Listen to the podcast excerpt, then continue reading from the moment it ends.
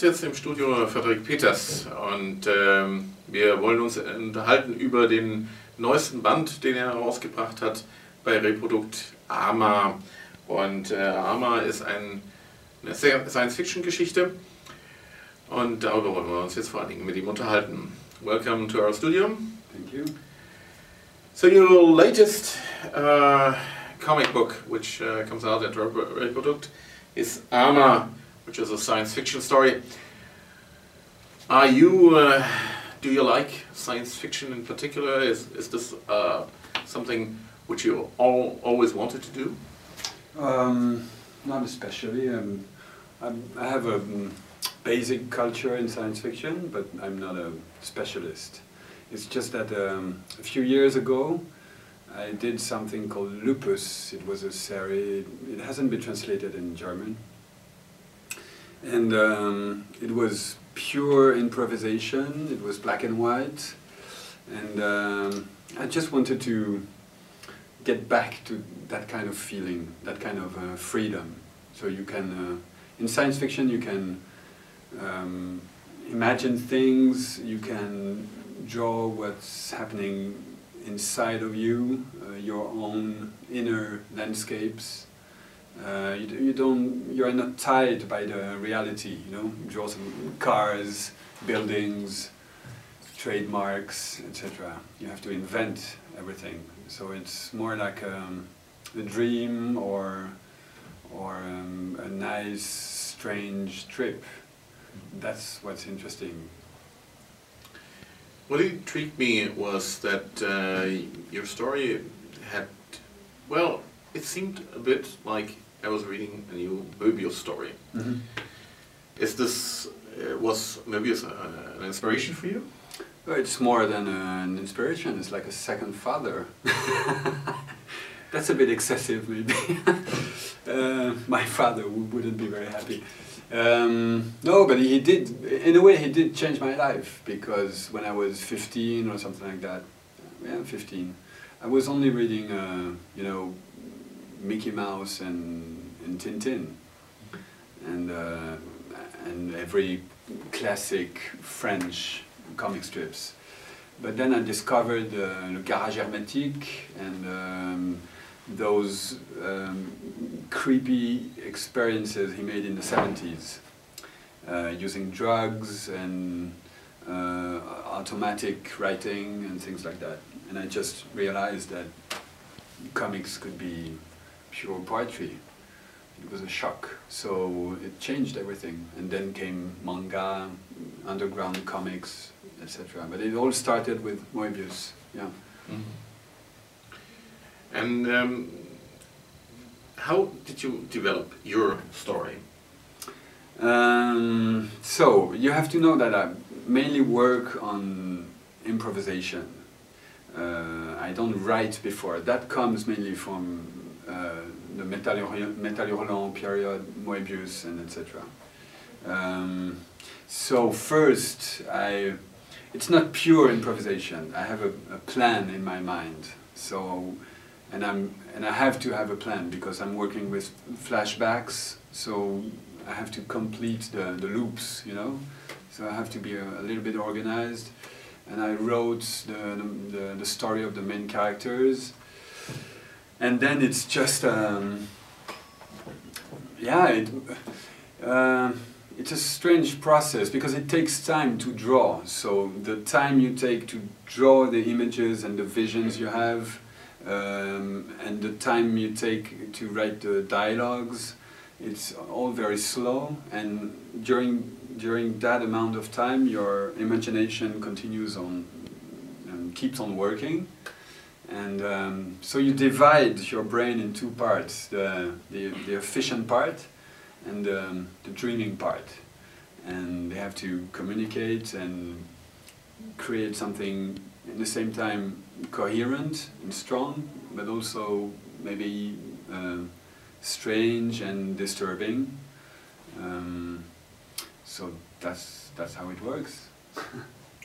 well, it seems that um, how you work is also visible in the comic book, because there is the main character, which is uh, who's he's a bit dreamy. He's dreaming.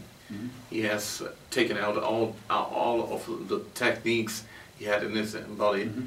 and then there is his brother, who's Mhm. organized. Yeah. That how I how you can describe Uh, it? you, you could see it like this, yeah. You Mhm. could see it like this. Um, for me, it was much more concrete than that. Uh, it was me and my brother. Okay. because we are not so different, but I am kind of the strange artist, and he's the computer banking guy. Uh, and still, we have a lot of, in common, but um, I wanted to work on this, uh, the difference and how um, starting from the same point, same, the same parents, the same place, uh, how can two people be so different, you know?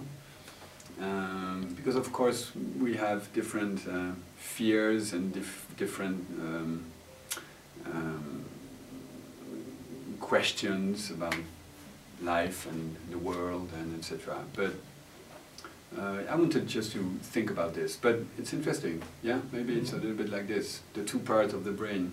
Yeah. What is also interesting that you um, that there are some basic questions of humanity. Is technique good? Is it good or bad?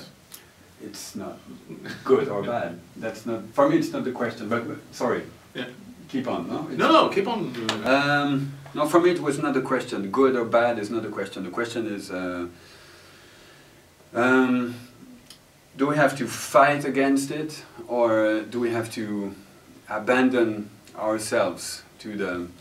I wouldn't say technique. I would say maybe technology or something like that. Um, the problem is that um, the human beings. Uh, so it's difficult in French, so it's going to be very difficult in English. Um, uh, human beings, they just went out of the evolution process. We just um, took, possession of our own destiny. And um, for me, that's the main question. Is it good or bad? Uh, good or bad is, is it's more like a moral uh, issue. For me, it's not moral. For me, it's a question of um, survey. You say of um, keep keep on keep on living on Earth. Just uh, are we going to disappear, destroying ourselves, or or is technology created by humanity part of evolution in a way? Is it was it on the schedule? You see what I mean? yeah. Is it a way to um, destroy ourselves and uh, nature, or are we just in a difficult phase right now? And finally, technology is going to be the savior because it that's how it's supposed to be. Uh, we are going to take the possession of life on Earth, and um, this is part of evolution. So or is it? That's the question, and that's that's the problem that the the main character has because he, he's convinced that uh, being a human means uh, living in beauty and poetry, and to get rid of technology because technology is just um, like a not technology but communication technology is like a poison it's destroying everything. It's destroying culture also because culture is based on the on the past. You have to be related to the past and the future and with the the communication technology where we tend to live only in the present. And when you live only in the present because you're always connected culture disappears. Memory memories disappear and um, but in the same way uh, he has a um, a different, we might say, or an ill daughter. And that's always the, the final uh, um, argument uh, uh, of people who love technology is that with technology we're saving lives, you know?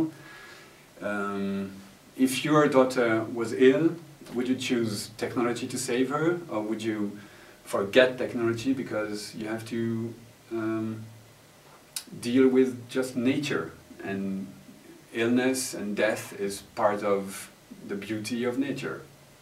So that's the the um, the, the conflict happening inside the, the main character. Mm -hmm. And it's a different. It's a difficult conflict. Yeah. If you would ask me this, what I would I what would I do? I don't know. well, oh, you would save your daughter, that's for sure.